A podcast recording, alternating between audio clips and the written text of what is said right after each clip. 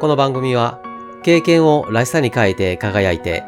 人が辞めないサロンを目指す人資産形成を専門とする経業パートナー中尾康人がお送りします。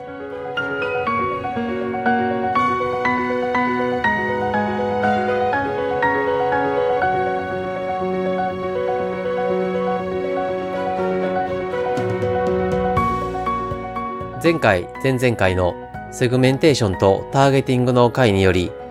サロンに来てほしい顧客像がはっきりしました。同時にターゲットとしない顧客像もはっきりしました。これはセグメンテーションしターゲティングした産物です。さて次に何をすればいいでしょうか？今回のテーマポジショニングです。ポジショニングとは位置づけるという意味です。何の位置づけをするかというとそれはサロンです。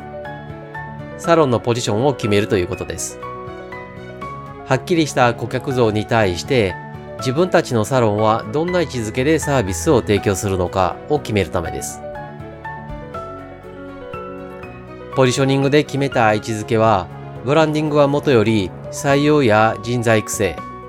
メニュー内容や価格を左右するので大変重要です。サロンをポジショニングする際に多いのが、提供するヘアデザインの系統、例えばシックとカジュアル、モードとコンサバティブなどですが、これはサロンのポジショニングではなく、メニューのポジショニングなので違います。そこでおすすめしているのが、縦軸に組織と個人、横軸に確一性と多様性です。このように置く理由は、サロンの価値を決めるのはスタッフさんだからです。スタッフさんにどんな働き方をしてほしいかを位置づけることは、どんなお客様に来てほしいかを明確にするのと同じぐらい重要です。私たちのサロンは、組織、つまりスタッフが一緒になって歩もうとしているのか、それとも個人主義で一人一人の目指す方向に進んでもらうのか。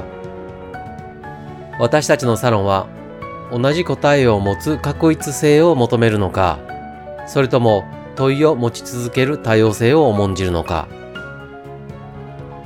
サロンはお客様のための存在ではありますが、そこで働くスタッフさんのためであることが案外忘れられがちです。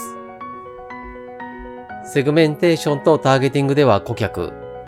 ポジショニングではスタッフさんに焦点を当てる。これがサロンの戦略デザインの土台となりますので、この機会に整理されてはどうでしょうか。